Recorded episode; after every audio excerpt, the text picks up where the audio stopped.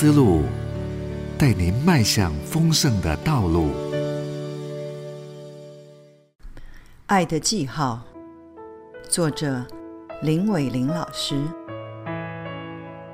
耶稣说：“你们来吃早饭。”门徒中没有一个敢问他：“你是谁？”因为知道是主。约翰福音二十一章十二节。细条黄丝带在老橡树上，是七零年代脍炙人口的歌曲，讲述从监狱释放的男子不知是否有家可回的近乡情怯，于是寄望返家的巴士上可以看见约定的记号。从此，系在老橡树上的黄丝带成为美国文化欢迎回家。之爱的记号。耶稣复活后三次向门徒显现，每一次门徒都无法立刻知道是他。显然，耶稣在历史中的面貌不再是辨识复活基督的依据。这对没有这项记忆之后世的门徒，甚至是保罗，都变得公平一致。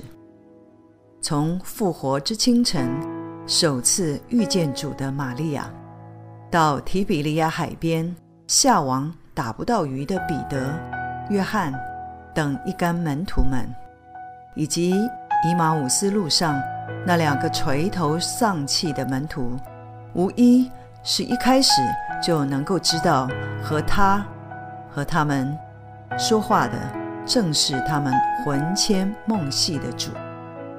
这对今日的基督徒其实是个激励与提醒，表明复活的主随时与我们同在。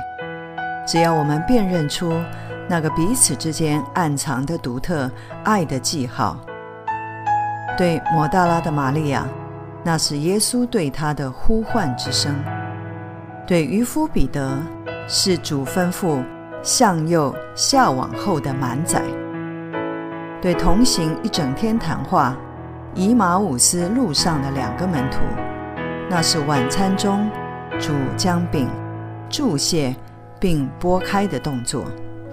这些在他们生命中与主曾经的亲密美好，就如呼唤的方式、时机的做法、动作与氛围，这些令他们熟悉。心头一震，异常温暖。